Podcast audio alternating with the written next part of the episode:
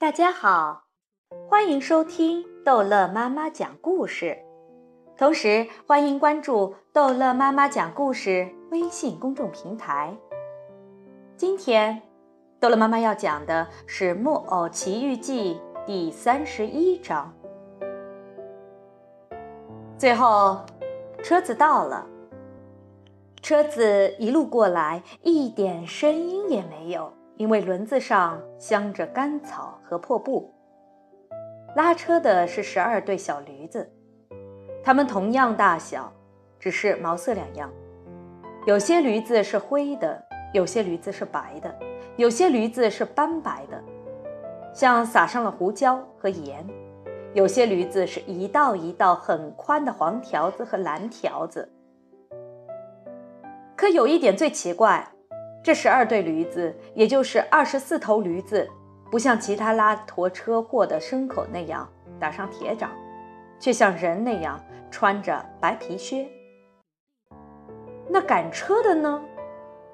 请诸位想象一下，那么小个，横里宽，直里短，软扑扑，油腻腻，像一球黄油。苹果脸，嘴巴很小，老是笑嘻嘻的，声音又尖又嗲，似猫向主人乞讨的叫声。所有的孩子一看见他，就不由得喜欢他，抢着要上他的车，给带到这个真正的快乐国家去。这国家在地图上有一个名字，叫做玩国。说实在的，车上八岁到十二岁的孩子都挤满了。一个叠一个，活像一堆腌咸鱼。他们给挤得够呛，连气都几乎透不过来。可是没有人叫一声“哎呀”，没有人说一句埋怨话。他们感到安慰，因为他们知道过几个钟头，他们就要到一个国家，那儿没有书本，没有学校，没有老师。他们高兴的什么都能忍耐，他们不觉得苦。不觉得累，不觉得饿，不觉得渴，甚至不觉得瞌睡。车子一停，赶车的就向小灯芯转过脸来，做出几千个怪相，打上几千个手势，笑着问他说：“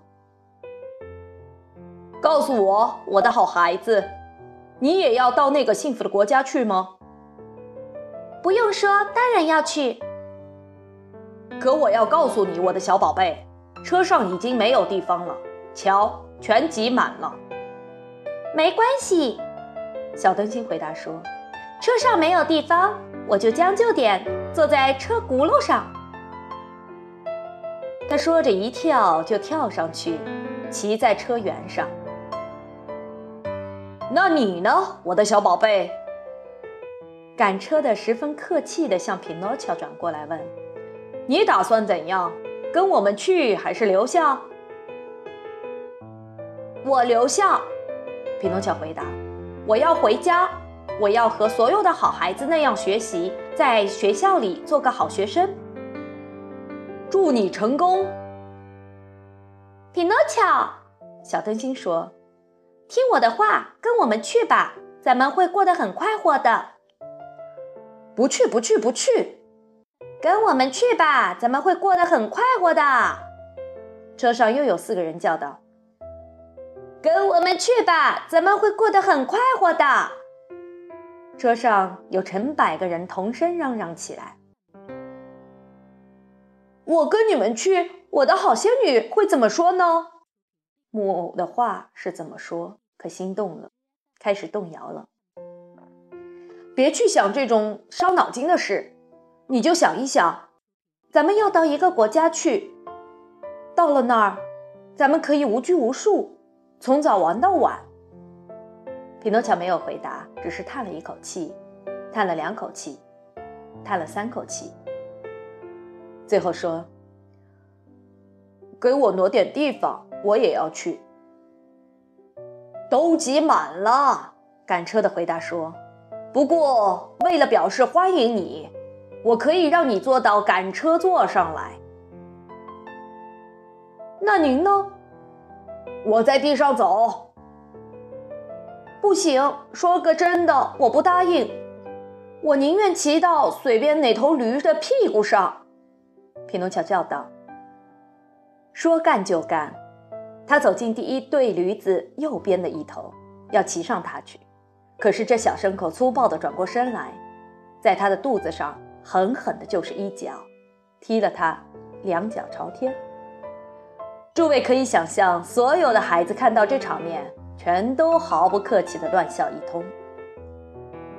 可赶车的不笑，他十分疼爱似的走到发脾气的驴子身边。装出要亲亲他的样子，却一口咬掉了他半只耳朵。这时候，匹诺乔赶紧从地上爬起来，一跳就跳上了这头可怜牲口的屁股。他跳得那么利索，孩子们一下子停下笑，欢呼了起来。好啊，匹诺乔！还不住地拍手。可驴子一下子又蹦起两只腿。用力的一踢，把可怜的木偶甩到路当中的一堆石子上面。孩子们又大笑起来，可赶车的不笑，还是装出十分疼爱那不听话的驴子的样子，要去亲亲它，一口又咬掉它半只耳朵。然后他对木偶说：“再骑上去，不用怕，这驴子有点任性，我跟它咬了两下耳朵。”我想它变得温顺懂事道理了。匹诺乔骑上驴子，车子出发了。可当驴子这么跑着，车子在圆石子大道上滚动的时候，木偶觉得听到一个很轻很轻、仅仅听得出来的声音对他说：“可怜的傻瓜，你要由着自己的性子做的话，你会后悔的。”匹诺乔有点害怕，东张西望。想弄明白这声音到底是打哪儿来的，可他什么人也没见到。驴子在跑，车子在滚，车上的孩子在打盹，小灯芯在呼呼大睡，赶车的坐在赶座上，打着牙缝里轻轻哼唱着歌。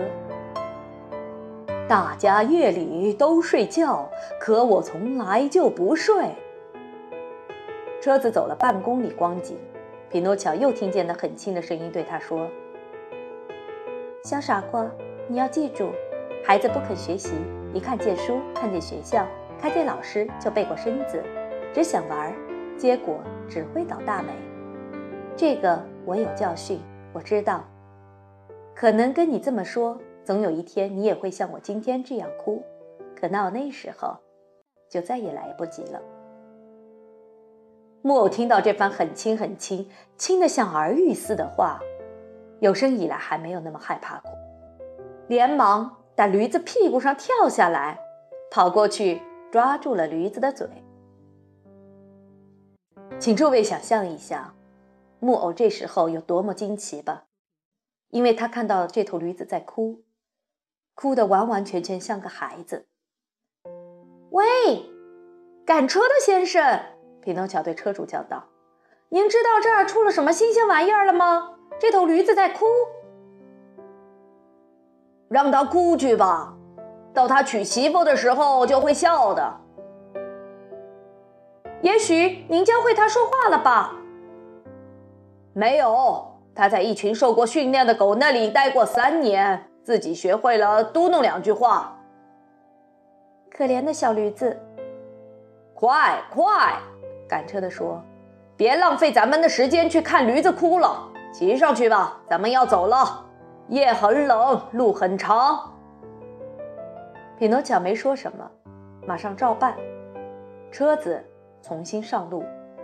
天亮的时候，他们兴高采烈地来到了瓦尔国。这个国家跟世界上任何国家不同，它全国都是小孩子，最大的十四岁。最小的才八岁，满街都是嘻嘻哈哈、吵闹声、叫喊声，叫人头都搞昏了。到处是一群一群的小捣蛋，有的打子弹，有的扔石片，有的打球，有的蹬自行车，有的骑木马，有的捉迷藏，有的玩追人，有的扮小丑吃火，有的朗诵，有的唱歌，有的翻跟斗，有的竖蜻蜓。